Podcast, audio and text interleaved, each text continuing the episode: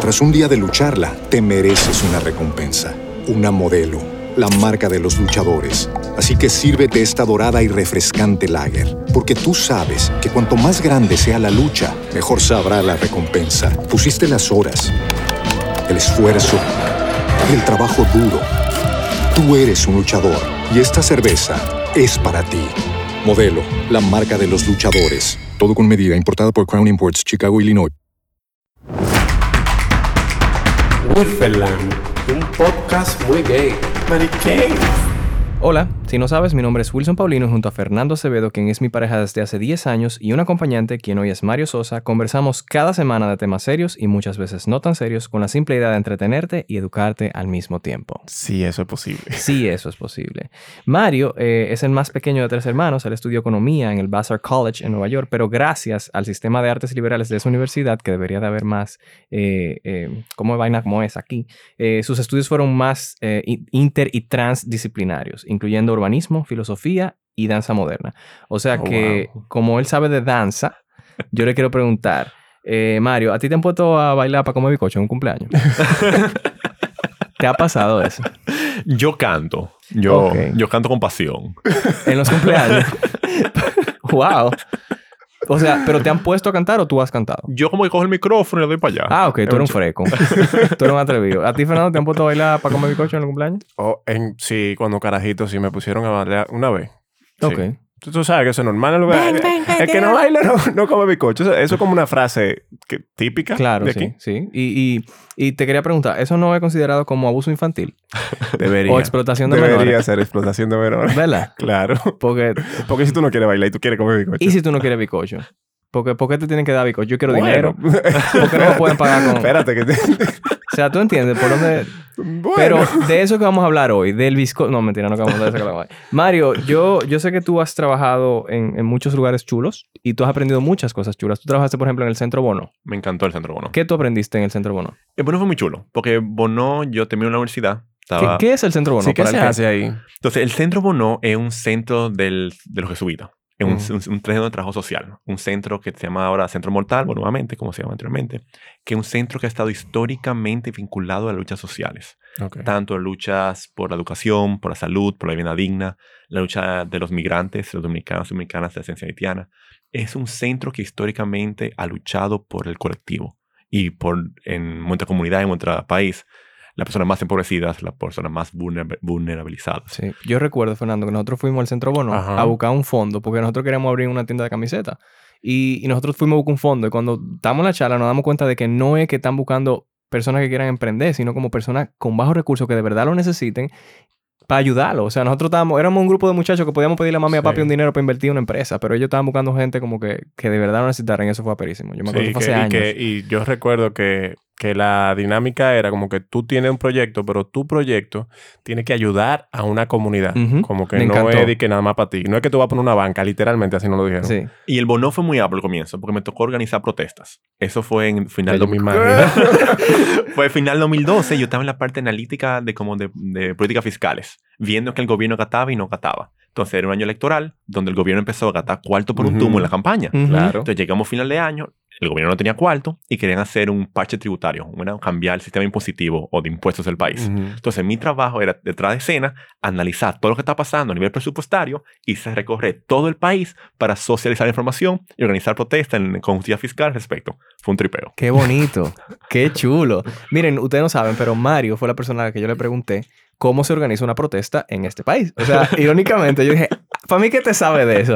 Yo, eso lo respondimos en un podcast que, que nos hicieron una pregunta, eh, una persona, Daur- Daurin del Patreon, y, y tú fuiste que no yo te respondí eso. Mira tú, eh, mi, mi- mis energías fueron al lugar correcto, entonces, al lioso de, de, de, de Bono. Pero fue muy apro, ¿verdad? porque fue una- me vinculó con el sector social. Y después de eso tuve la oportunidad de pasar luego al sector público, donde como encargado de desarrollo económico de la ciudad. Entonces me tocó ver ¿Eso en el ayuntamiento? el ayuntamiento.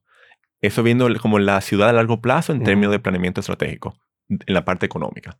Y era un, un espacio muy también inter y transdisciplinario. Y ahí pude ver cómo funciona una institución pública de adentro, que también fue un- como un lujo tener esa oportunidad. ¿Y Claro. qué, qué tú hacías en el ayuntamiento? Entonces yo tengo una oficina muy especial que se llama la Oficina del Plan Estratégico. Una oficina que tiene como función hacer un plan de largo plazo de la ciudad con todos los actores de la ciudad. Entonces yo en una oficina con una coordinadora, que era como una, una urbanista, tenía una compañera socióloga, otra arquitecto urbanista y yo. Entonces nuestro trabajo era como investigación y articulación de los diferentes como actores de la ciudad.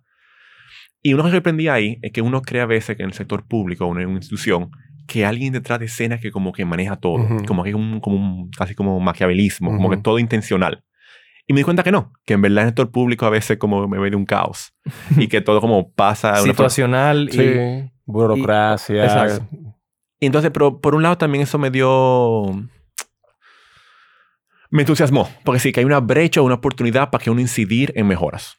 Esa fue un poco la Claro. experiencia. ¿Y qué tú hiciste cuando te piscó, te, ¿cómo te, que te piscó? Te pis, coño, voy a decir de nuevo. Te picó esa, esa, esa cosita de que yo puedo hacer algo con esto. ¿Qué, qué tú hiciste? En verdad, en el, primer, en el ayuntamiento me tocó, me, fue una experiencia más contestataria. Sí, venía como muy cargado del sector social, yo estaba como, cada vez que veía lo que no me tripeaba, como chocando muy de frente, ¿verdad? Mira, Ujú. como, eso no puede así, Ujú. eso no puede así, eso no puede así. Esto es ridículo, esto es ridículo. así no, así no, así no. Entonces me di cuenta que eso tiene su límite, ¿verdad? Al final del Claro. día, como uno puede, ah, mm, se posiciona, pero sus procesos no llegan tanto. Pero entonces, eh, después de eso, fui a trabajar en el Gabinete de Coordinación de Políticas Sociales, en la Vicepresidencia de la República, que fue otra experiencia. Ahí no fui en modo contestatario, sino fui como, ok, esta institución tiene esta misión. Yo tengo esta visión. ¿Cómo puedo hacer que esas dos cosas se imbriquen, encuentre un punto de encuentro? Y ahí sí fue una experiencia mucho más propositiva. Fue más como, ok, ahí ocurren estas cosas, a mí me tripean este segmento y voy a trabajar con este segmento. Y ahí sí logramos como crear proyectos propositivos. Entonces tuve esa experiencia, ¿verdad? Y me, me, me- gusta el sector público. Creo que tiene mucho potencial para... Oh, wow, me gusta. Eso es. me gusta el sector. Tengo miedo. Tengo miedo. Tengo miedo. Creo que hay, hay oportunidades. Y por eso creo que el siguiente año entonces renuncié a comienzo de año para lanzarme a regidor. ¿Qué le parece? ¿Qué, qué hace un regidor? Un regidor lo que hace es que legisla a favor de la ciudad. Un diputado y una diputada legisla a favor del país con leyes, ¿verdad? Crea Ok, las leyes del país. Mientras que regidor o regidora Ujú. legisla a favor de la ciudad con ordenanzas, reglamentos y resoluciones. O So- sea, tú serías como el vínculo entre la comunidad y el, y el gobierno. Sí, tiene ese error como de interlocutor del, del territorio, pero también son quien crea la- las, como si fueran las leyes de la ciudad. Por ejemplo, Ok. hay una normativa 2013 de, de Gascue que dice que tú no puedes comprar un solar en Gascue y, por ejemplo, poner una fábrica de plástico. O una ordenanza del 2011 de Ciudad Colonial que dice, bueno, tú no puedes comprar un- una torre en el Conde y poner una torre de 20 pisos. Entonces, ese tipo de arreglos de, de uso de suelo Ujú. lo decide la sala capitular con los regidores y regidoras. Ok. Ok. Por eso que en los sectores, en- eh, por ejemplo, en, en Arroyondo, no hay edificios, por ejemplo. Sí, hay, muy alto. Hay, hay normativas que en diferentes partes de la ciudad regulan la densificación y la altura. Ok. Pero en verdad yo entiendo que un regidor o regidora no debería limitarse solamente a legislar o solamente a ser un interlocutor. Yo creo que estamos apostando como equipo a ser un nodo articulador de la ciudadanía en la gestión de lo público. ¿Qué es eso? Tenemos que meter mano en la ciudad. Claro. Esta ciudad no va a transformarse si nosotros no metemos mano para transformarse. Entonces, si tú tienes una idea, tú tienes un proyecto, una iniciativa, tú quieres bregar con tu ciudad, ¿a quién tú le toca la puerta? Exacto, sí. Idealmente fuera un alcalde, pero el alcalde tiene un millón de personas como trabajando con él. Es decir, llegar directamente a un alcalde fuera muy imposible. Sin embargo, ¿usted sabe cuántos regidores en el país? Eh, perdón, en, la- en el Distrito Nacional. ¿Cuánto? ¿Cuántos cuánto te creen? ¿Cuánto te creen? Yo, yo quiero decir 10. Diez. Yo, déjame ver. ¿Cuántas circunscripciones hay? Hay tres circunscripciones. Tres. Ah, ok. Mierda. Tres. Eh, ¿Puedo cambiar mi número? sí, sí, dale, dale, dale. Cuatro. Cuatro, ¿tú? Tres. Hay 37. ¡Diablo! ¿Y cuánto tú conoces de eso? ¿Tú- Ninguno. ¡Ah, ninguno! ¡Ay, no hay ninguno! 37 gente cobrando cheques y tú no conoces a ninguno. Es, Es- un problema. Pero grandísimo. Es un problema. Sí. Entonces, esas personas deberían ser los, la persona encargada de articular la ciudadanía, de bregar la ciudad, Claro. de vamos a bregarla juntos. Entonces, ¿a Estamos aquí, vamos a ver qué es lo que es. entonces, ¿a quién tú le debes tocar la puerta? A tu regidor y tu regidora. Claro. Tú sabes que la única persona que yo conozco que hace eso eres tú. O sea, literal, yo no conozco a más nadie que quiera ser y que regidor, regidor y... O sea, no. O sea, yo no conozco a nadie. Y que de forma tan extraña diga, me gusta. que tú le ibas a decir, tú, le estás diciendo pelón. No, eso mismo. Como que a mí sí me, sí me ha agradado la idea porque, vaya, vienen los tiempos de campaña y uno está viendo la misma cara, la misma gente. O no, porque no o sabemos. no está tampoco. viendo nada. Porque no sabemos. Yo me estaba los preguntando, óyeme, yo voy a votar, pero yo no sé. ¿Tú sabes yo no cómo- sé por quién voy a votar. Yo no sé quiénes son. ¿Tú sabes cómo yo me enteré de, de una regidora un día que yo fui a votar, un día no, en la elección pasada, yo fui a votar y adentro del centro alguien me paró y me dijo, Wilson, tú eres Wilson, yo te conozco, mira, yo me estoy tirando para regidora, que sé yo, que sé yo cuánto, y ella me habló de ella ahí. O sea, Qué yo me ápero. estoy enterando ahí. Ay. Y, y sí, es muy ápero porque ella se acercó y me lo dijo. Aperísimo. Pero mierda, sería Aperísimo. mucho más ápero que yo me entere mucho antes y que Claro. yo pueda hablar con esa gente, que yo pueda Claro. entender sus propuestas, comprenderlas y ver por dónde van. Entonces, en esa misma onda te pregunto, ¿qué? Y, y no sé si la pregunta es muy genérica también, Sí. como, ¿cuáles son tus propuestas? No, no, me encanta eso, porque nuestra propuesta se centra en articular la ciudadanía, que la Ujú. ciudadanía bregue. ¿Qué es eso concretamente? Tengo que empezar un, un serie de procesos que estamos iniciando. Yo soy parte del colectivo Santo Domingo en Bici. Ujú. Ese colectivo promueve el ciclismo urbano cotidiano en la ciudad. Ujú. Y tenemos, por ejemplo, instalado ahora una biciescuela, donde el primer domingo de cada mes, de 4 a 6 de la tarde, damos clase de bicicleta gratis a todo el mundo, de niños chiquitos a gente mayores. Ahora yo te voy a decir una vaina. Yo ando en bicicleta como medio de transporte, pero a mí da- me da miedo andar en la calle. Entonces, también estamos incidiendo para una mejora de infraestructura. El Claro. próximo año se entiende que se va a hacer una ciclovía, comenzando la Church hasta el Malecón, conectando. Va a suceder al fin eso. Sí, entonces te- eh, tuve una reunión la semana pasada, bueno, cuando salga este podcast, hace Sí, semana de podcast. ¿verdad? Eh, básicamente en septiembre, ¿verdad? Con el ayuntamiento pa- que sí está empujando la creación de una ciclovía en el marco de un plan de seguridad ciclística del país. Porque necesitamos infraestructura. Es decir, Ujú. Yo- la mía está para allá afuera, ¿verdad? Pero estoy claro que no todo el mundo se siente cómodo andando en la calle, porque esta ciudad puede ser violenta hacia Es- el patón es y peligrosa. Es peligrosa, ¿verdad? Entonces, cuando contemos con la infraestructura necesaria para que una persona se pueda mover, entendemos que el ciclismo urbano puede, puede aumentar. Proliferar, claro. proliferar. Entonces, también soy parte del colectivo Amigas y Amigos de la Plaza de la Cultura. Estamos trabajando para tener una red nacional de bibliotecas públicas que funcionen. ¿Qué, qué significa eso? Queremos que la, la red nacional tenga libros, Ujú. ¿verdad? Que tú puedas ir tener libros. Ujú. ¿Usted conoce la biblioteca Salomoreña? Eh, sí, yo he ido, sí. Sí, Sí. Fernando ha buscado libro de brujería. ahí. Sí. sí, literal. Entonces, la, la ¿verdad? Comparte edificio con la Biblioteca Nacional. Pero la- mucha gente no la conoce. Queremos hacer, uno, aumentar los libros. Segundo, el horario. Ahora mismo está abierta de 8 de la mañana a 6 de la tarde. Si tú vas, si tú trabajas una oficina regular, tú nunca puedes conocer la No, biblioteca. Jamás en la vida. Queremos tener una gestión cultural, que no sea un almacén de libros, no sea un IKEA de libros, sino que tú puedas tener una gestión, una gestión cultural activa. Y tercero, no queremos que esa biblioteca sea libre solamente para la clase media. Tú no haces nada llenando una biblioteca de Gascue para la pequeña burguesía, para que nosotros no tripiemos, sino que funciona como una red. ¿Qué significa eso? Si tú quieres hacer una biblioteca comunitaria en Gualey, Ujú. en Cienfuegos, Santiago, en Bonao, en San Luis, donde tú quieras hacerla, es costoso. Comprar Ujú. libros es difícil. Ujú. Y tú mantenerlo actualizado en el tiempo es carísimo. Entonces, tú hacer una biblioteca de escala comunitaria, una titanada, que- casi imposible, ¿verdad? Pero si tú funcionas como red, como funciona toda la biblioteca del mundo, que no es nada innovador, tú como bibliotecario de esa comunidad, tú tienes un proceso de curaduría.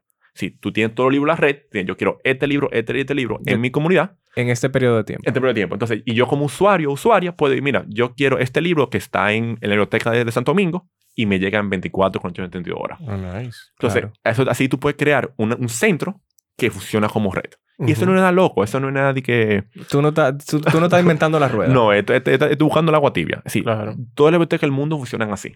Entonces, básicamente queremos implementar eso. Y como parte iniciativa tenemos un, un- un número más. Por ejemplo, vamos pronto a comenzar el arbolado ciudadano, donde hay un, aquí un libro de una bióloga que sale en 2006, 2006 se publica, algo así, si no mal no recuerdo, que decía, mira, en Santo Domingo estos árboles no se pueden sembrar porque crean eh, como alergias. Esto no se puede sembrar porque dañan la acera. Esto no se puede sembrar por X. Ahora, tú quieres sembrar árboles. Tú tienes estas Esto. especies que son pequeñas, estas que son medianas, estas que son grandes y estas que son frutales. Y que no le hacen daño ni a la acera ni a la gente. No, y, to- y todo lo contrario, van a ser también mejor para los árboles, porque cuando tú tienes un árbol que no es de este clima, ese árbol o se muere o, o no se da bien. ¿Tú entiendes? O no sirve de O- nada. no, porque o miren sea- qué bonita está la Lincoln ahora llena de palmas. O sea, Mm, mm, que, que mm. cuando tú... ¿Ustedes, ustedes se acuerdan cómo era la Lincoln Es antes? muy linda. Árboles hermosos, hermosísimos. Caoba. Sí, porque si queremos caminar en la ciudad, esta ciudad hace calor. Tú tienes que tener sombra. Sombra, El microclima claro. tiene que ser Eso, agradable. esa vaina de las palmas yo nunca la entendí. A mí Eso me es amor, sombra. ¿cómo que tú no lo a mí entiendes? me vuelve loco. ¿Tú has visto el edificio que tiene ni que la palmita finita? Que, Ay, tú, te- sí. que tú lo abrazas y te da sombra. Exacto. Eh, para mí eso, eso, eso está de nada. ¿Tú no lo entiendes? Que alguien que trabaja en el gobierno tiene una, un radio de palma y ya. Y, y ya. Entonces, en, Y es- las vende bien cara. Sígueme diciendo. en ese mismo sentido, estamos también queremos transformar el carnaval. Mm. Ves la, geo- la geografía de, los, de las comunidades, Tras un día de lucharla, te mereces una recompensa, una modelo, la marca de los luchadores. Así que sírvete esta dorada y refrescante lager, porque tú sabes que cuanto más grande sea la lucha, mejor sabrá la recompensa. Pusiste las horas, el esfuerzo, el trabajo duro. Tú eres un luchador y esta cerveza es para ti. Modelo, la marca de los luchadores. Todo con medida, importada por Crown Imports, Chicago, Illinois. Como nuevo cliente de Western Union, puedes disfrutar de una tarifa de envío de 0 dólares en tu primera transferencia internacional de dinero en línea. Envía dinero a los tuyos en casa de manera rápida, fácil y conveniente. Visita westernunion.com o descarga nuestra app hoy mismo y tu primera tarifa de envío corre por nuestra cuenta. Aplican ganancias por cambio de moneda. No disponible para tarjetas de crédito y envíos a Cuba. Servicios proporcionados por Western Union Financial Services Inc. NMLS 906983 o Western Union International Services LLS NMLS 906985. Es que O sea, tú carnaval. quieres quitar a que roba la gallina. Eso es lo que tú me estás No, no, diciendo. no, no, yo amo Raúl la gallina. Ah, ok. Para mí es de la figura trans más para que entra sociedad. ¿Verdad? Cuéntame. Soy súper fan de Raúl la gallina. ¿Qué es lo que tú quieres hacer con el carnaval? Entonces, cuando vemos la geografía del carnaval, vemos que tú ves comunidades como San Carlos, que tiene una tradición aperísima. Por ejemplo, Ujú. si en San Carlos tú vas y tú no eres parte de la comparsa, tú no puedes entrar al taller del vestuario, porque es un secreto de Estado. Entonces, eso está muy apro, ¿verdad? Pero tú ves que la mayormente las comunidades que usualmente participan, tú ves San Carlos, tú ves Simón Bolívar, tú ves Ujú. parte de que es aperísimo. Pero cuando tú vas al carnaval, tú ves que toda la parte sur del distrito, que es la parte como más clase media, no participa, ¿verdad? Ajá. Eh, tal vez tuve un grupo que puede dedicar la tarima VIP y vaina, pero no es en la, en la celebración del, del carnaval en sí de la ciudad, no se ve. A Y diferencia no del participa. Cibao. Ah, ¿verdad? Cibao. Claro, que en Sí. La Vega se da esa onda. Sí. Entonces, ¿qué queremos hacer? Queremos que el carnaval se, se, se transforme en un punto de encuentro de toda la ciudadanía. Claro. Que la ciudad entera se ve como horizontal, que no hay ningún momento que haga eso, ¿verdad? Y que participe y como tripee su identidad. Entonces, ¿qué vamos a hacer? Vamos a lanzar un- una comparsa de Gascue como una primera semilla para que el próximo año, diferente cada comunidad, ¿verdad? Que Piantini, que Berito Morales, que Ciudad Nueva, que, que el Cacique, que el Millón, Los Prados, que cada lugar tenga su propia comparsa. Y eso genera un sentido de identidad, un sentido de preocupación, Sí, claro ¿verdad? que sí. Y que todo el mundo lo tripeemos. Claro. Así que estemos de los girasoles a Ciudad Colonial, de los Cacicagos a Gualé, que esté todo el mundo ahí tripeando. Entonces, ¿y cómo vamos a hacer eso? Con una primera comparsa como de semilla de germinación. ¿Qué le- qué le parece? Me Ah, está encanta. chulísimo. Me Y- encanta. Y ahora, cuando se escucha este podcast, entonces a comienzo de octubre, hemos iniciado un proceso de investigación con el Instituto Geográfico Universitario de la UAS, donde vamos a investigar las playas de Santo Domingo. Queremos saber, uno, cuáles son donde están, porque está Guibi y está Montesino, pero hay, un- hay un par más. Sí. Sí. Entonces queremos saber cuáles son las playas, cuáles son sus usos y actividades que se generan en torno a ellas. Hay gente que se baña, hay gente que Hay gente pesca, Hay Fea. gente, hay gente que tira fea. basura. hay gente que tira basura. Todo eso. Luego queremos saber qué es su condición actual en términos microbiológica, química y de uso, ¿verdad? Perdón, Ujú. de degradación mental. Luego, ¿qué hay que hacer en términos de políticas públicas para que eso cambie? Entendiendo primero sus causas, ¿verdad? Sus causas estructurales. Claro. Entonces, qu- queremos hacer un proceso de investigación participativa donde gente que quiera como sumarse puede investigar. ¿Qué le parece? Ven acá. ¿Y el Osama qué es lo que? Entonces, es interesante porque el litoral no se puede pensar la playa sin el Osama, Claro. sin Jaina. Es un sistema. Entonces, la idea es entender un sistema de la ciudad tomando como eje de, de- como eje de partida el litoral. Porque en verdad mi hipótesis previa, ¿verdad? Es que poder bañarnos en Guivia y poder bañarnos en, los, en Montesino, Sin preocuparse. sin preocuparse que nos hagan una ñañara, va a partir de una transformación del- de garantizar la vivienda digna de todas las personas que viven a la orilla del río. Claro. Entonces, ah, pero como una vaina que parece casi lúdica, pasa por garantizar derechos de la población más empobrecida del Gran Santo Domingo. Ujú. Entonces queremos apostar a eso. Mira, ah, yo vi en internet un barquito que recoge basura en los ríos. Te voy a mandar el link para que lo compren. Ya que tú eres, ya que tú eres de esa gente, para que lo compren y, y se lo pongan a los tamas. ¿Qué te parece? Me parece bien, pero también te entiendo que hay que lograr las condiciones para que la basura no siga llegando a los amas. Claro. ¿Verdad? Necesitamos un sistema alcantarillado. Necesitamos que todo el mundo tenga ahí, tenga acceso a vivienda y hábitat digno. Entiendo que el, el apaleamiento, ¿verdad? Que limpieza de Ujú. playa, limpieza de río es sumamente necesario. Pero hasta que no... Hasta que no breguemos la causa, Ujú. vaina va a seguir pasando. Ven acá. Y, por ejemplo, si yo entiendo que uno debería... Que debería haber un impuesto al plástico. Uf, fascinante. Una vaina así de que drástica. Fascinante. Yo creo que José Horacio, que es un candidato a diputado que legisla a favor de la participativa, creo que le propuso algo similar. Como hablar sobre el plástico de uso único, ¿verdad? Por diferentes plásticos. Ujú. Ujú. Ahora, el plástico de uso único es un plástico que sí, a mí me parece muy interesante. Como regidor no tengo, mis facultades no estuvieran para legislar algo así, ¿verdad? Claro. No- la ley no me lo permite, Ok. pero para mí algo muy interesante. Creo que tenemos que repensar el uso de plástico único en, en este país. Somos una isla, la basura está aquí. Sí, porque esa es otra. Eh, oye, como tú lo dices, el, el- el plástico de, de uso único. Como que Ujú. pensa en eso, porque no, es- no es nada más, vamos a multar el plástico. Es como vamos a pensar en alternativas, porque Claro. multamos el plástico. ¿Y a dónde se ve ese dinero después? ¿Tú entiendes? Como que tenemos que hacer algo también para que, para que funcione activamente y otra cosa después, administrar el dinero de, que, de lo que estamos multando, por, por decir algo. Y yo te quiero preguntar, ¿cómo? Porque suena muy chulo lo que tú me estás diciendo de que yo me quise meter a política y ya yo estoy en esta vuelta. ¿Cómo, cómo sucede eso? O sea, si, si tú, tú lo hiciste porque tú eh, lentamente entraste, que qué, pero ¿y si yo un don nadie en la política? ¿Yo puedo ser político? O sea, ¿qué pasa? Yo te me segundo nadie. Yo me tiré con todo. Y que esa es la parte más linda. Todo el mundo puede incursionar. Y al revés, necesitamos que más gente incursione.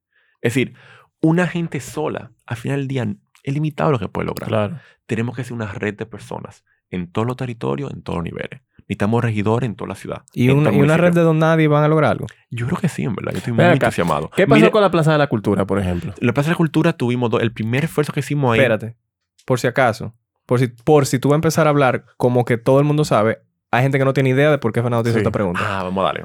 Yo estaba ¿Qué- viendo en tu ¿Qué- Instagram. qué- qué- ¿De qué ustedes están hablando? ¿Qué es la Plaza de la Cultura?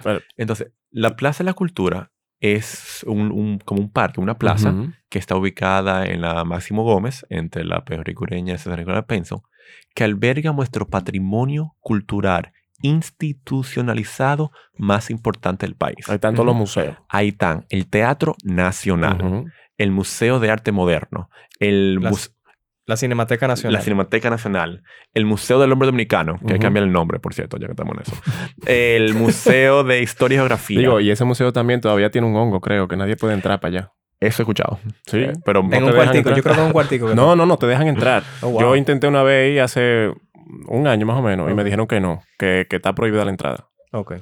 También está el Museo de Historia Natural y está nuestra Biblioteca Nacional. Ujú. Es decir, todo... Y no está Cinema Café. Sigue y no, y no está haciendo café. Entonces, es un lugar que le faltaba cariño. Entonces, el año 2017, el gobierno anuncia que va a empezar un proceso de remozamiento. Ujú. Y yo estaba con una felicidad que no me aguantaba. Felicísimo. Yo, wow, qué ápero. ¿Verdad? Un lugar tan importante por fin va a invertir los recursos necesarios para Mm. que eso se dé. Yo, mira, feliz. Empieza a pasar el tiempo. En el 2000, uff, quiere decir 18, esta parte no me acuerdo bien. Sale el primer vaina, que están tomando árboles. Mm. Sale creo que fue en listín, que un diario libre, todo el mundo se pone medio chivo. Que están tumbando árboles. Ajá. Están, para- están para- cortando mata. ¿Qué está contando mata? Adentro del... Adentro, del- adentro de la Plaza de Cultura. Sí, porque una de las cosas que tiene la Plaza de la Cultura es que hay un reguero de árboles. O sea, es como... Es un oasis, es un Sí, pulmón. un pulmón para, Es un para esa zona. Entonces llegamos, entonces bueno, y después nos damos cuenta que un final de 2018, comienzo de 2019, empiezan a tumbar árboles aún más. Y un día vamos a la plaza, denuncias en el periódico y toda la cosa, y Un han hecho un masacre. Un matadero. ajá. Un masacre. Y luego el día después sale el ministro de Cultura, ¿verdad? El señor Selman, el arquitecto Selman, diciendo, güey, no, eso era parte, eso como que ahí no pasó nada, ¿verdad? No, pero espérate, ¿cómo así? Entonces, David Arbona y yo, que es un amigo que trabajamos casi todos juntos, hicimos una, una convocatoria abierta, Ujú. diciendo, todo el mundo que le interese la Plaza de Cultura, vamos a reunirnos en la escalera Central Nacional, tal día, tal fecha. Se aparecieron pila de gente. Porque a pila de gente no le Sí. importa la plaza. Claro. Ah. Y fue lindísimo. Hicimos, bueno, tenemos esta preocupación. Tú o sea, sabes el grupo de gente que va a jugar Pokémon Go a la Plaza de la Cultura. Hay no un estoy reguero- relajando. Sí, hay un reguero de grupos que se reúnen ahí. O Sí, sea, y el reguero de gente que va a, a ver las estrellas eh, cuando hacen la cosa de, esta astronomía. Claro. Eso. Bueno, y yo hacía yoga ahí antes. Sí, ahí, hacen, ahí todo. muchísimas clases, yoga. Ahí antes también iban los skaters, aunque le- yo creo que le prohibieron la entrada a los skaters ya. Es verdad. Sí, porque no. Hazte una vaina con Creo. los skaters también. No, Mira, ¿verdad? te voy a mandar en internet un videito. no, pero de verdad hay que ayudar a los skaters. Los, los- Entonces- muchachos no lo dejan en ningún lado montar. Ento- entonces nos dimos este proceso, entonces hicimos un proceso completamente horizontal, Ujú. tiene un papelógrafo que vamos a hacer, cuál es el paso. Entonces empezamos a pedir información pública y fuimos enterando de que había como un bollo ahí. Primero, quien ejecuta la obra no es el Ministerio de Cultura, sino eh, la Comisión Presidencial Ujú. para el Apoyo y Desarrollo Barrial, barrial o provincial, no creo, creo que es barrial. Una comisión que se crea por decreto en el 97 para como hacer levantamiento de pobreza. Y está construyendo una vaina de mil millones de pesos. Es decir, nada que ver. Su facultad legal Eso te iba a decir como no que- tiene nada que ver. No me suena como que... Es como que mañana tú te enteras que la oficina de estadística que hace el censo está haciendo una, una carretera en Mao. Tú dices como que eso no me... A mí ¿Cómo eso, eso como que a mí no me cuadra. Entonces, y la parte más fuerte es cuando pedimos información pública al Ministerio de Cultura, ellos se lavan la mano. Dije, no, no, te- no tenemos que ver con eso, hablen con la comisión. Y cuando le pedimos información al Ministerio de Medio Ambiente, hay que ver la PEPA como reveladora. Tenemos un informe, así, blanco y negro, del Ministerio de Medio Ambiente, no vaina nuestra, del Ministerio, diciendo que hay hubo un crimen ambiental. Que ellos, por ejemplo, le cortaron 21 matas, incluyendo, incluyendo robles y caobas. Entonces, vamos a ubicarnos. En medio de Santo Domingo, en Ajá. medio de nuestra plaza más, una de las plazas más Ujú. importantes que tenemos en el país, Sí. de la nación, un grupo de constructores, primero, en una primera ronda, cortaron árboles, lo multaron, y en una segunda ronda, después que de la multa, ¿verdad? Se llevaron caoba y robles. Ya ustedes saben para qué se usa esa madera, ¿verdad? Frente a nuestros ojos, en medio de Gascue. Esto no fue en un monte. Y aquí no pasó nada. Todo bien, impunidad. Y, el ministro de Cultura defendiéndolo. Ay, Dios mío. Eso es como que yo abra en el Museo de Arte Moderno y se lleven todas las obras de ahí. Y todo se las bien. lleven así. Y nadie diga nada. Y todo el mundo chilling en Jaragua. Estamos conscientes que es el roble y- y Aplaudan con la cuca. que llegó Guarocuya. Caballo. Suya. Ay, pero Dios bien, pero bien. Entonces, este, como colectivo estamos que, wow, como así. Entonces, esa, seguimos como incidiendo por ese lado, pero también como colectivo queremos también aportar de manera propositiva, ¿verdad? Claro. La crítica es muy importante y seguimos firme con eso, pero también queremos aportar. Entonces, decidimos en ese caso aportar con la Biblioteca Metropolitana Salmureña, que encabeza la Relación de las Bibliotecas Públicas. Entonces, tenemos como esos dos frentes como colectivo. Ok. ¿Qué le parece? Bien, pero entonces, Espérate. lo de la mata, espérate, porque yo todavía estoy con lo de la mata. Entonces, en la mata, nosotros, ¿En qué quedó eso? nosotros hicimos una mega investigación Ajá. Ajá. Hicimos eh, noticia de prensa, hicimos un video, hicimos nada y el ministerio silencio. Aquí no pasó nada. Entonces, lo que estamos esperando ahora es la inauguración, ¿verdad? Ok. Para ir como colectivo, Ok. decir, güey, de lo mío, da respuesta Exacto. Y mi mata. y mi mata. Porque eso es, tú estás consciente que eso es de todos nosotros. Y lo que me contaron ahora, no he pasado por la parte norte, que ni que han sembrado palmera.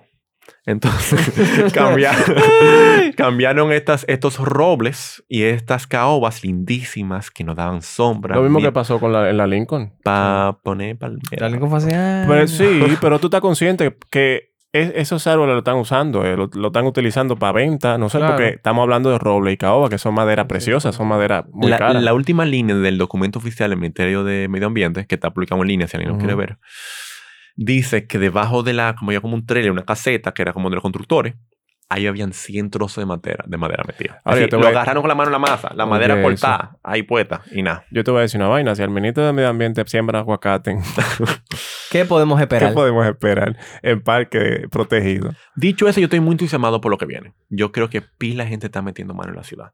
Sí. Hay, por ejemplo, hay un nuevo, cole- un nuevo colectivo que, de unos arquitectos que se llama Amigos de la Ciudad, que fue lo que hicieron el distrito de diseño en la Agustín Lara. en- Ah, eso durante- fue hace poco. eso fue hace poco, ¿verdad? Ujú. Hay mucha gente interesados. Creo que, por ejemplo, lo que ha pasado en el malecón es muy interesante. El malecón históricamente, al menos en la gestión de, de Salcedo, ¿verdad? Del PLD, era un malecón como con espalda al mar. Oscuro. oscuro, inhóspito, que nadie le tripaba ir para allá. Sí. Y tú ves que lo que hicieron, hicieron un acuerdo, el ayuntamiento y el gobierno central, donde el ayuntamiento cogió de la Lincoln hasta como Montesino, y el gobierno central cogió de la Lincoln hasta allá, hasta Luperón. Y tuvo la diferencia. Sí, se ve Lo que muy es- bonita, muy Lo bonito. que se intervino de la Lincoln a Montesino de parte del ayuntamiento con una visión de mirar la ciudad, de mirar el mar, ¿verdad?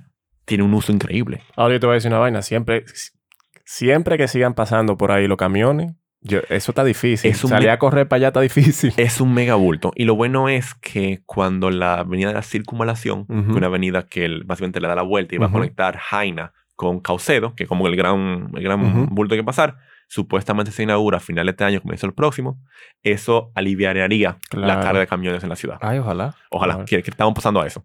Claro, porque tú te imaginas tú, cu- cuando yo iba en bicicleta por ahí, que pasaba este camión con esta humo, con esta nube de humo. Había un proyecto que, di que, eh, que yo creo que te salió en Nuria, de Leonel Fernández, que quería hacer una isla frente a Santo Domingo. Ay, mijo. eso no le pasa.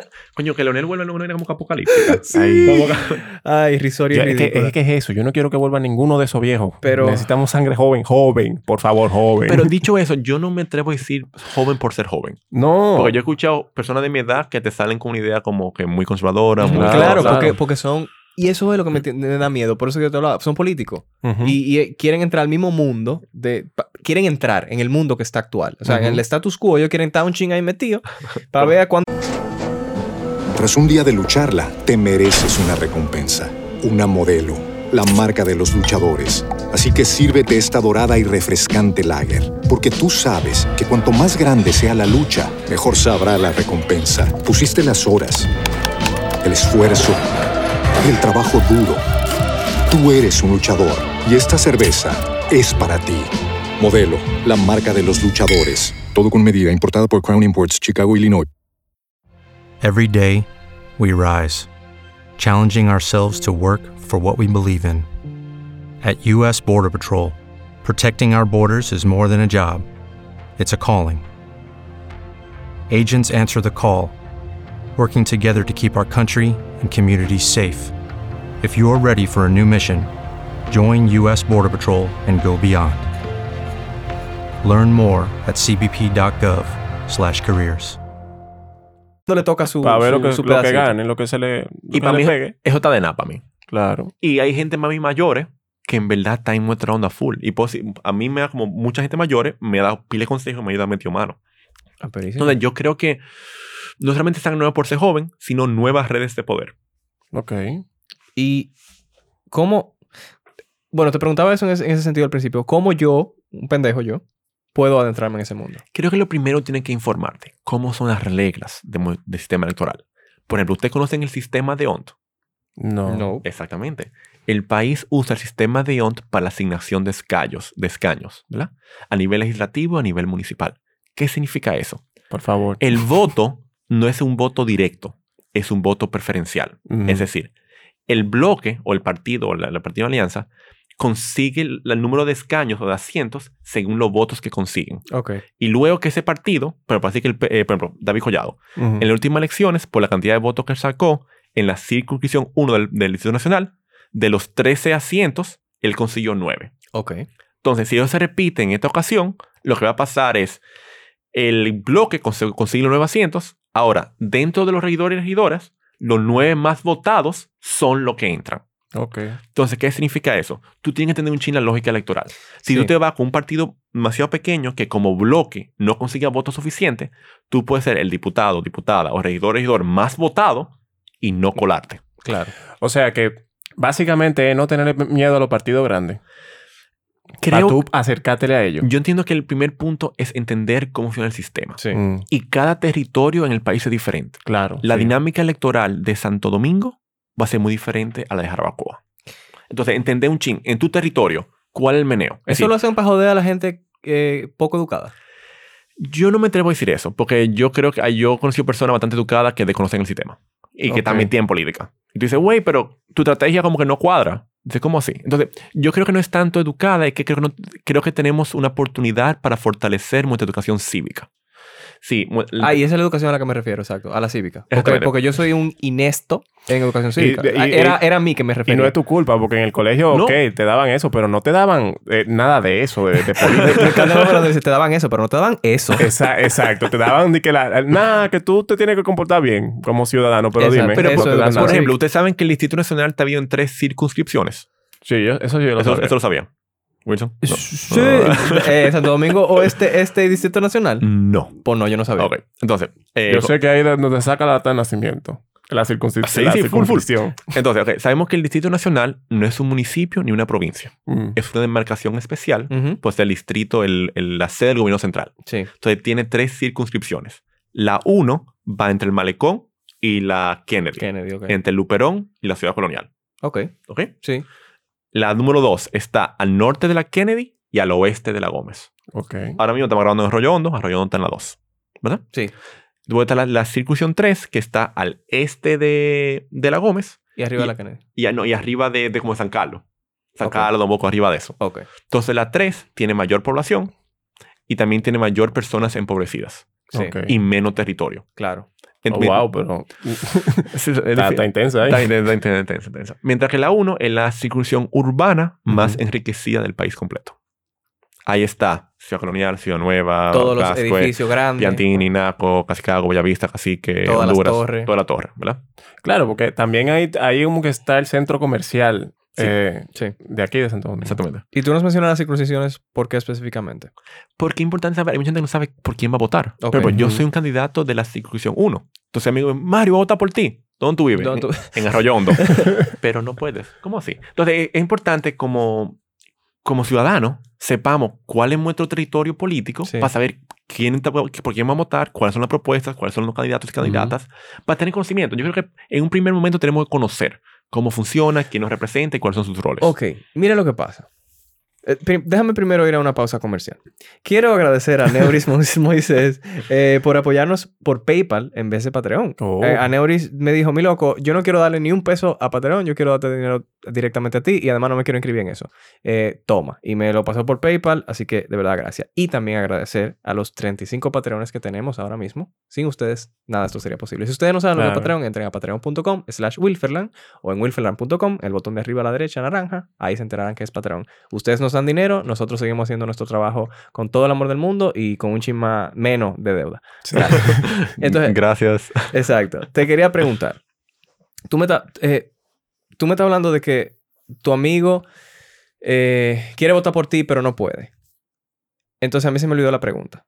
¿Y de qué yo te iba a preguntar? Yo no sé. ¿De qué estamos hablando? Importante de conocer tu, la- sí, el sistema político, conocer en cuál circunscripción tú estás, sí, dónde tú vives, Ajá. quién te representa, cuáles son los candidatos, candidatas. Ya sé, gracias. Entonces, si, si yo no sé ni siquiera quién está en mi circunscripción. ¿cómo- cómo- o sea, ¿cómo yo me puedo enterar? Porque yo trabajo de 8 a 5. Claro. Yo, yo no puedo de que coger para, para el ayuntamiento, averiguar si tú estás sentado ahí, o yo no sé, es que tú, tú ni siquiera tienes una silla en el ayuntamiento. Y esa tú eres un no- candidato. Claro. Tú eres un pre- infeliz. Yo soy un pre-pre-candidato. Exactamente. El yo, pre-pre. yo voy a ir a tu casa, yo no sé dónde tú vives, yo no sé quién eres tú. ¿Qué yo hago? ¿Cómo yo me informo? Y esa información ni- siquiera en internet, porque yo me, yo me harté de buscar eso y de verdad no lo encontré. Bueno, nosotros como equipo de regiduría estamos trabajando fuertemente para eso. Estamos generando contenido que luego estamos como regando y patrocinándolo, Claro. ¿verdad? Para que la gente conozca. claro. Porque en verdad no entendemos que una campaña no es simplemente algo performático, no solamente eso. Creemos que una campaña debería agregar valor.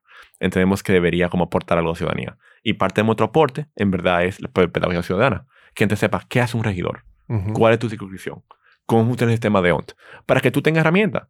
Sea que tu voto no por el equipo nuestro, no importa, pero tú estás más informado o informada en el proceso. Ya. Ven acá, ¿cómo te fue en Jarro Sucio? Que yo vi que tú estabas para allá. ¿A dónde, perdón? En Jarro Sucio. Yo no sé cómo se llama ese barrio. ¿Cómo? Es el barrio donde yo me crié. el que está donde termina eh, Barito ajá. Morales. Ah, interesantísimo, sí, En fuimos la al- 18. Ah, yo te vi desde mi casa. En la antigua Yo estaba en mi 18. taller pintando y te vi así. Por el como, Sachi ah, el Quiqueya. Ajá. Ah, buenísimo. Eso fue una invitación que nos hicieron la gente de UNIBE, ¿verdad? Ujú. Que están trabajando una intervención en ese territorio. Ok. Entonces, ellos tenían un, se llama City Lab, creo que era la iniciativa. Entonces, Melissa Vargas, una, una arquitecta, me invitó a su clase y me invitó a que la acompañe en ese recorrido ese día. Y fue muy interesante, en verdad. Alright. Creo que Quisqueya tiene una... No dice mucho Santo Domingo. Pues yo me atrevo a decir que hay dos Quisqueya. Está Quisqueya Sur, que es una continuación de Baristo Morales. Ujú. Que tú tienes torres, tú tienes verjas, Sí. no hay vida en el espacio público. No hay nada tripeando en la calle. Tú pasas como cinco o seis esquinas para el norte, un- a la parte sur de la, de la Gustavo Milla Ricard, Ujú. y eso es party en la calle. El Ujú. uso del espacio público es muy diferente. Sí. El tejido es muy diferente. Sí. En la José Tapia Brea Antigua 18, yo creo que usted está hablando. Sí, tú eso Pero bueno, Sí, tú- tú la gente que no sabe de, de dónde calle y eso de aquí, perfecto, sigue diciendo. Entonces, en ese sentido, para mí nos da una, un chin la apuesta de ese equipo, Itilab, es cómo tú lograr que esa- esas dos ciudades dialoguen. Porque tú una ciudad amurallada, una ciudad de Ujú. la torre, Claro. y tú una ciudad del barrio, ¿verdad? Y cómo tú haces que esas dos ciudades hagan coro. Y esas son preguntas que como ciudad tenemos que hacernos. Tenemos Claro. que hacernos cómo integrar más la ciudad que no vivamos tan aislados. Totalmente de acuerdo. Y también inte- integrarnos a la- O sea, aquí se da mucho que donde el único sitio donde tú no encuentras de que un barrio así en Santo Domingo podría decirse Piantini y... No, tú tienes la yuca ahí mismo. Ah, mira. Entonces- o sea, como que dentro de esas ciudades que tú ves de que hay eh, mucho edificio, en, tú puedes encontrarte un barrio donde viven muchísimas personas. Sí. Yo creo que de los retos más grandes que tenemos en nuestra ciudad es la desigualdad. Tenemos una ciudad demasiado desigual. Muy. Para quien quiera comprobarlo, abra su celular, abra Google Maps y vaya a la imagen de Arroyo Hondo y de La Puya. To- Tú vas a ver Totalmente. casas como mansiones con piscinas privadas, lado de un barrio que tiene escasez de agua. Ujú. Uno la de otro, que hay como ¿Dónde- una verja en el medio. Donde en esa misma casa que tuviste grandota caben 17 casitas de las que están en el barrio. Y somos- donde esa misma casa grandota trabaja, la gente que trabaja Ya en esa casa sabe, grandota viven al lado sin agua. Entonces, creo que tenemos una sociedad muy desigual. Y nuestro gran reto es que tengamos igualdad. La desigualdad no deja nada. Eso es malo por todo lado. Entonces, tenemos que trabajar para que la ciudad sea más cohesionada y que la persona tenga su derecho garantizado. Tú sabes también algo que yo no oigo a la gente hablando de eso. Y a mí es algo que me causa mucha curiosidad y mucho pique. Y es como que el agua de la llave debería ser agua potable. Amén. ¿Por qué el agua de aquí? Y nadie se lo cuestiona. Como que todo el mundo simplemente, ah, sí, no, no sé, eso no se bebe. Lo que yo quiero es cuando estén escuchando esto y tengamos posible votantes de todos los niveles, recuerden que estamos haciendo ahora de 16 años continuos de gobiernos del PLD.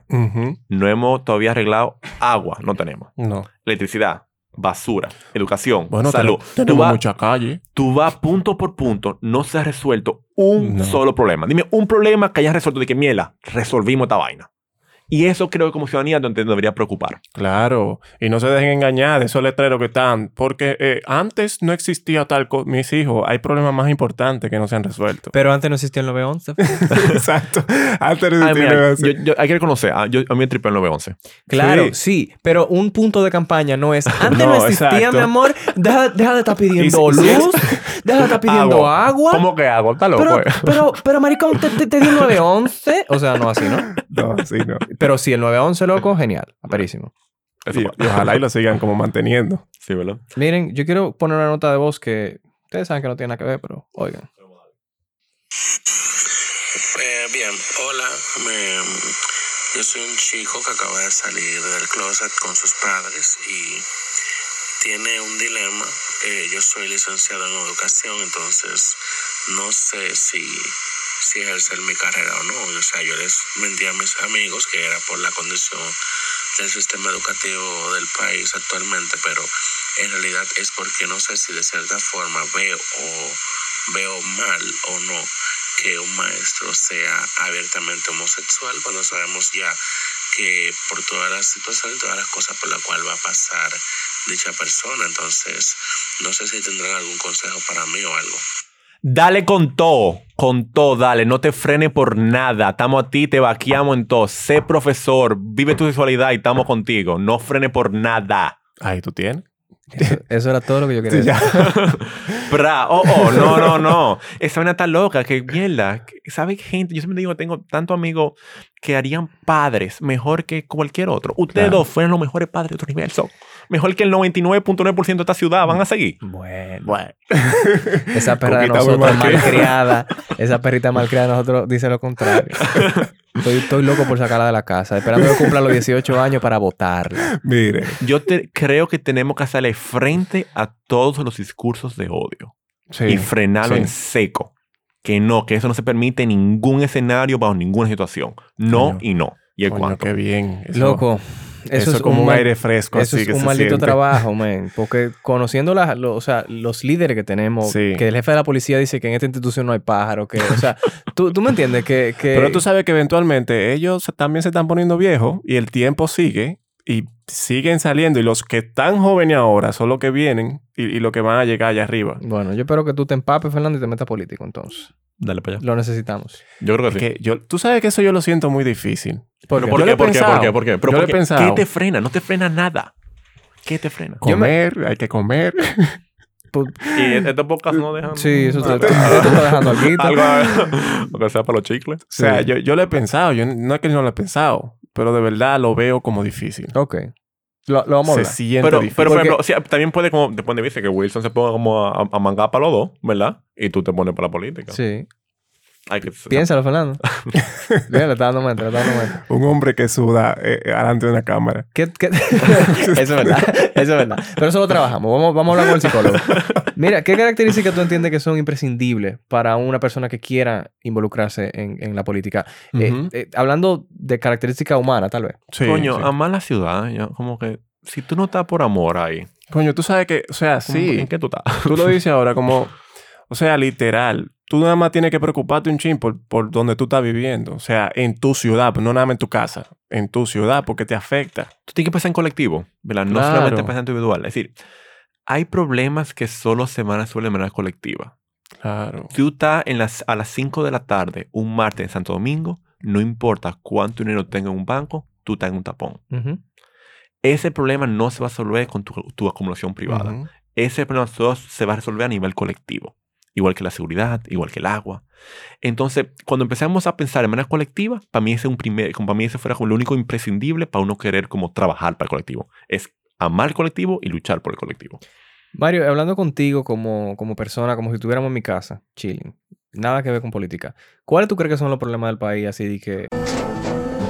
Tras un día de lucharla, te mereces una recompensa, una modelo, la marca de los luchadores. Así que sírvete esta dorada y refrescante lager, porque tú sabes que cuanto más grande sea la lucha, mejor sabrá la recompensa. Pusiste las horas, el esfuerzo, el trabajo duro.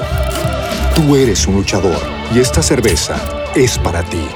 Modelo, la marca de los luchadores. Todo con medida, importada por Crown Imports, Chicago, Illinois. a grande, o sea, a, a mayor escala en, en tu cabeza y no tiene y tú no tienes que dar una respuesta correcta. Claro.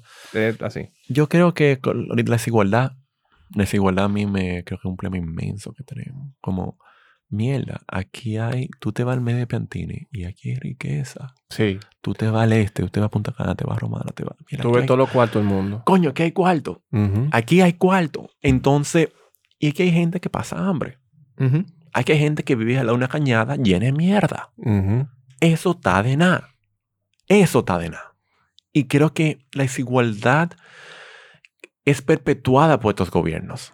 Es decir, las políticas públicas que asumen perpetúan la desigualdad. Porque cuando tú robas cuarto que para un hospital, que para una escuela, para tú, enriquecerte, para tú enriquecerte, a ti, a tu llegado, Claro. tú estás perpetuando esa vaina. Pero mi amor, claro, porque es, que es imprescindible que la gente pobre se quede pobre para que ellos busquen para ellos y puedan, que, su, que su meta del día sea comer y no sea pensar en cómo ayudar a la ciudad, en cómo ayudar a mi vecino, en cómo arreglar esto, en cómo inmiscuirme más en la política. Es comer lo que yo tengo que hacer hoy. Es buscar el dinero que yo tengo que pagar la quincena para el colegio de los muchachos. Otro problema que tenemos, mira, la de seguridad. Aquí la gente no se siente cómodo caminando en la ciudad. Hasta que una mujer sola no pueda caminar de manera segura a las 3 de la mañana en cualquier parte de la ciudad, no hemos logrado seguridad. Para mí ese es como que es el medidor. Amén. Mejor de ahí no está.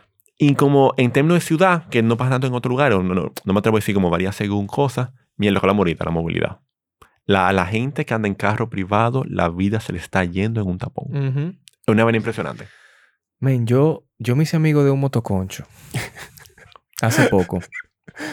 Y yo tengo dos días, el viernes Feliz, y hoy, resolviendo mi vida en un motor. Mm. Eh, bien. Y yo a media mañana, a media mañana, ya yo puedo ir al gimnasio y durar una hora y media en el gimnasio porque ya yo cumplí con la mitad de la cosa que yo tenía que hacer el día. Aperísimo.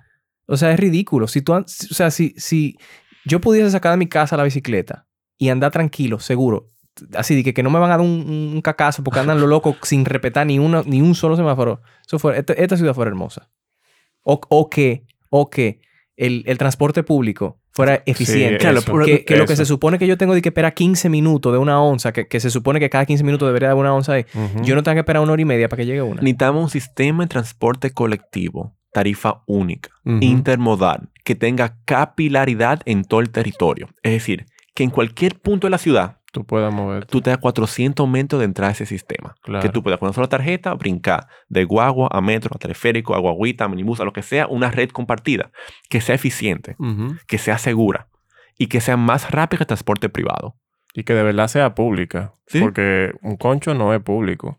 Es colectivo, pero no es público. Exacto. Entonces, cuando estábamos en Colombia, por ejemplo, yo estaba viendo esto, esta, eh, unos, unas guaguas que ellos tienen, que tienen incluso las paradas como en el medio de la calle y tienen sus carriles para, para el, son para las guaguas. Las guaguas. ajá. El Transmilenio, ¿no? Sí. Que le dan prioridad 1A a las Uno guaguas. A y la gente se maneja, porque en verdad en Colombia hay unos tapones. Entonces, es importante que todo el mundo que escuche este podcast, ¿verdad? Cuando esa política empiecen a generarse, que no le cause ruido. Es decir, cuando se quita un carril del vehículo privado, Claro. tú pones una guagua, Ujú. no Claro, te me, porque todo no tiene te un me costo. no te me quille. Claro No que ay, esta costo". malita guagua. No, no, no. Queremos que guaguas tengan su carril. Claro. Y yo me, mira, y se ha intentado. Yo recuerdo En cuando, el la, 96. la Ujú. onza, cuando la onza empezó, había su carril. Tenía su carril, pero no lo Y nadie lo respetaba. Entonces, ah, hubo una disyuntiva. En ese primer gobierno del PLD, 96 a 2000, hubo dos, como dos caminos urbanísticos. Ujú. Hubo el camino de la OMSA, Ujú. que para mí era perísimo. Tenía su carril identificado. Loco, yo no cogía otra guagua que no era la onza. Ese fascinante. Ese fue un camino muy bueno. El otro camino era el camino de lo elevado, lo túnel, que es el carro privado. Sí. En el tiempo, decidieron irse por el carro privado. ¿Y qué, qué resultó? Un caos. Claro. El parque vehicular en el país crece cada año un 6%. Es decir, cada año hay más carros. Si seguimos con este patrón de movilidad, No. cada año va a haber más tapón. Y estudios demuestran que mientras más carreteras tú crees, más vehículos se agregan al sistema vehicular. No, Claro. eh, no, es, no es una solución ampliar que- las calles ni agregar elevados. Y que no, lo es. No debería haber de que cinco, cinco carros por casa, donde en esa casa hay cinco personas, amor, a veces es cuatro. que yo quiero salir y, Pepe anda en el carro y yo estoy harta, yo no puedo tener esto. No, eso, eso no debería existir así. Es más, los carros deberían ser más caros. No, mentira. Pero- Coño. No, ahorita la gente se lo coge en serio, no, mentira. Coño. Pero sí, sí tienen que tener más conciencia cuando tú compras un vehículo. Tú le quieres poner un impuesto a todo. Pero yo entiendo, en verdad yo entiendo el, el hecho de que una gente quiera comprarse su carro, porque es que en verdad el transporte público es jodón, es difícil. La gente llega con grajo, llega a sudar, Sí. o sea, es jodón. Yo- eso yo lo entiendo. Hay que invertir en mejorar la infraestructura de transporte colectivo. Exacto. Es para mí una prioridad como ciudad. ¿Tú tienes una idea de por qué los políticos son tan mal vistos en general? Claro, por... La gente no te tiene miedo ahora que tú eres político. Mira, no, la acogida ha sido increíble. En verdad, eso me ha sido sentido súper bien. Ok. La gente- hemos tenido un apoyo como para mí era ¿Por imaginable. qué ustedes hablan en plural? Porque somos un equipo. Ok. Es decir, a, a mí me tocó dar la cara. A mí de que, güey, te tocó. Ah, ok. Tú no eres el único pendejo que... Hay muchos pendejos atrás de ti. Ah, sí, no, la está de, a término de nadie, al lado de mí. Ah, ok. Somos un grupito, ¿verdad? Que estamos metiendo mano en colectivo y queremos apostar la ciudad. Y cada quien está en su rol. A mí me tocó dar la cara Súper. al rey Ey, bello. yo digo pendejo en modo checha, por si acaso el que no sabe. Sí, porque... Explícame. Eh, por si acaso. Pero sí, que claro, porque dime, una sola cabeza, tienen que tener mucha cabeza para salir con buena Exactamente, porque la idea es trabajar en red. Es decir, Claro. una gente por sí sola no puede lograr mucho. Mucha gente joseando, creo que podemos lograr nada. Yo creo que la vaina el- con la, la clase política es que no han decepcionado. Es decir, Sí, han robado, Totalmente, totalmente. han robado y luego se- entre ellos mismos se protegen con impunidad. Entonces, ¿quién quiere saber de una gente que te cobra impuestos, se los roba y además lo que supone que garantizar los derechos públicos y los servicios públicos no funcionan? Tú odias a esa gente, ¿no? Entonces, ¿qué queremos lograr como con este coro? Este coro estamos trabajando de ya. No somos regidores. Aunque no consigamos la boleta, aunque no ganemos las elecciones, le damos los mismos procesos que estamos. Eso va a seguir como si nada, porque estamos trabajando como ciudadanos. La regiduría te permite tener acceso a para contratar gente para tener un equipo más grande, te permite acceso a diferentes espacios, te permite formaciones, te permite como tú trabajar de manera como más ampliada, Ujú. pero nosotros nuestra apuesta es una apuesta de ciudadanía. Ciudadanía activa, pase lo que pase. Nice. Me encanta. Ven acá, y, y tú también, por ejemplo, puedes bregar con los, lo- las políticas que afectan a la comunidad LGBTI. Yo entiendo que sí. Yo entiendo que hay una cosa importante que es cómo en la comunidad LGTBIQ eh, vive el espacio público.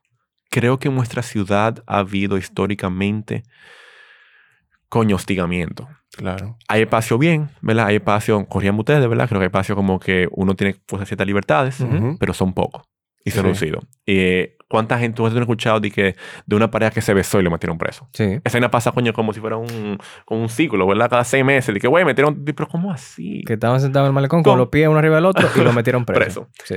Eso está en Entonces, una parte importante es cómo garantizamos el derecho de existir Ujú. consagrado en buena condición en el espacio público. Entonces, para mí es una cosa muy importante que hay que podemos lograr desde el gobierno local.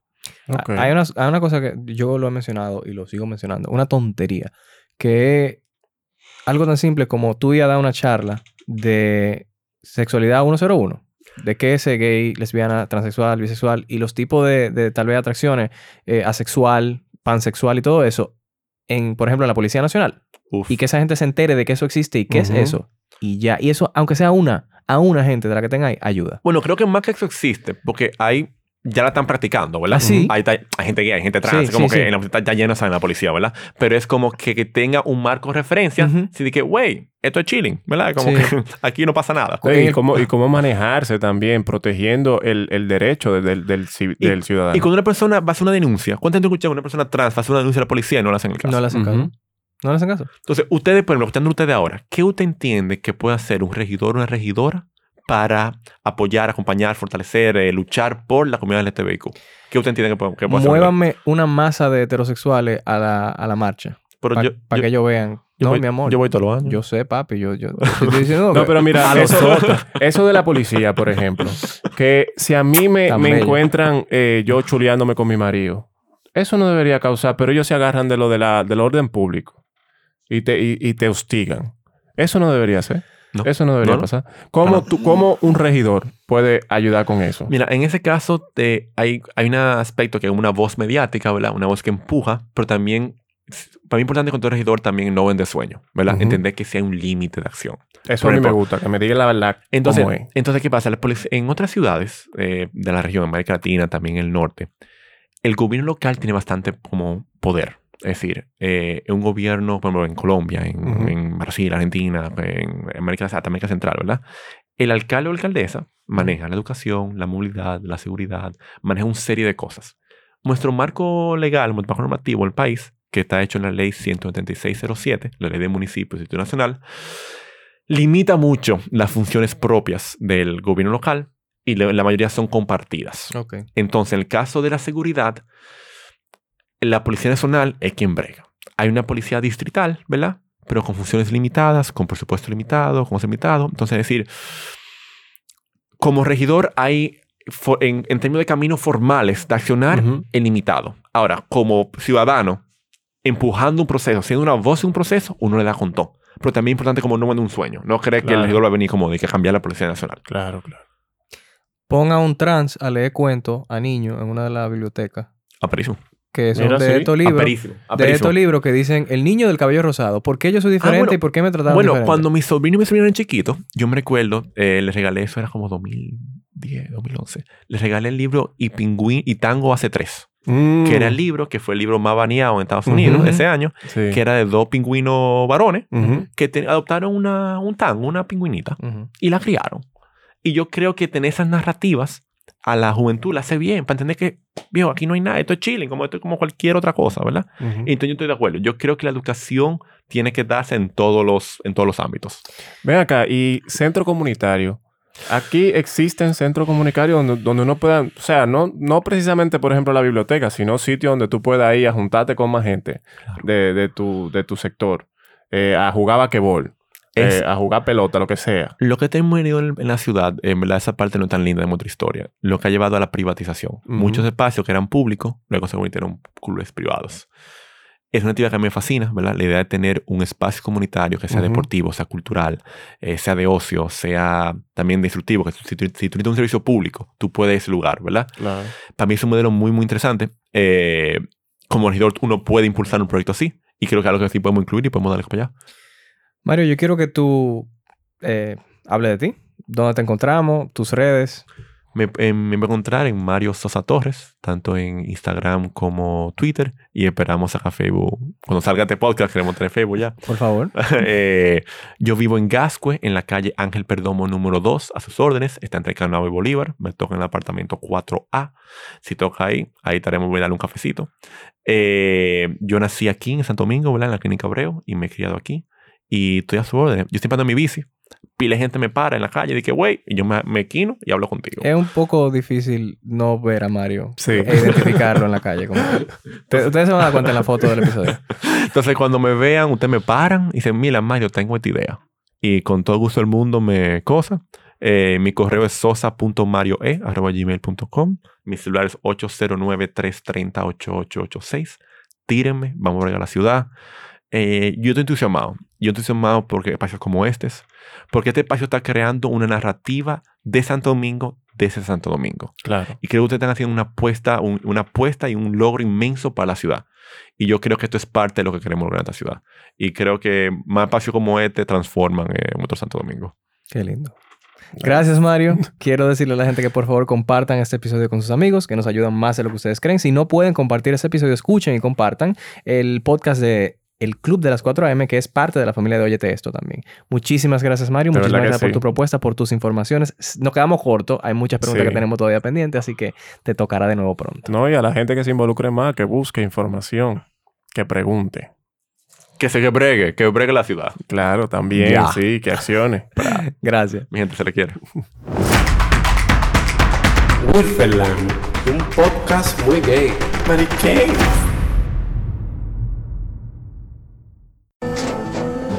Tras un día de lucharla, te mereces una recompensa, una modelo, la marca de los luchadores. Así que sírvete esta dorada y refrescante lager, porque tú sabes que cuanto más grande sea la lucha, mejor sabrá la recompensa. Pusiste las horas, el esfuerzo, el trabajo duro. Tú eres un luchador y esta cerveza es para ti. Modelo, la marca de los luchadores. Todo con medida, importada por Crown Imports, Chicago, Illinois.